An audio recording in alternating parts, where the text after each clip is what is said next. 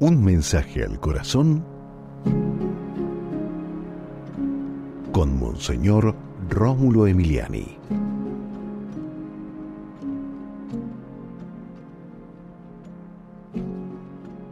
Y líbranos del maligno. ¿De qué? De toda alianza con Satanás. Que nunca seamos cómplices de su afán destructivo, porque Él quiere acabar con toda la creación, con todo lo que Dios ha hecho. Padre, en el nombre de Jesús, te suplicamos que nunca permitas que hagamos alianza con las tinieblas, que tengamos algo que ver con Satanás. Danos, Señor, a nosotros fuerza y valentía en el Espíritu. Amén.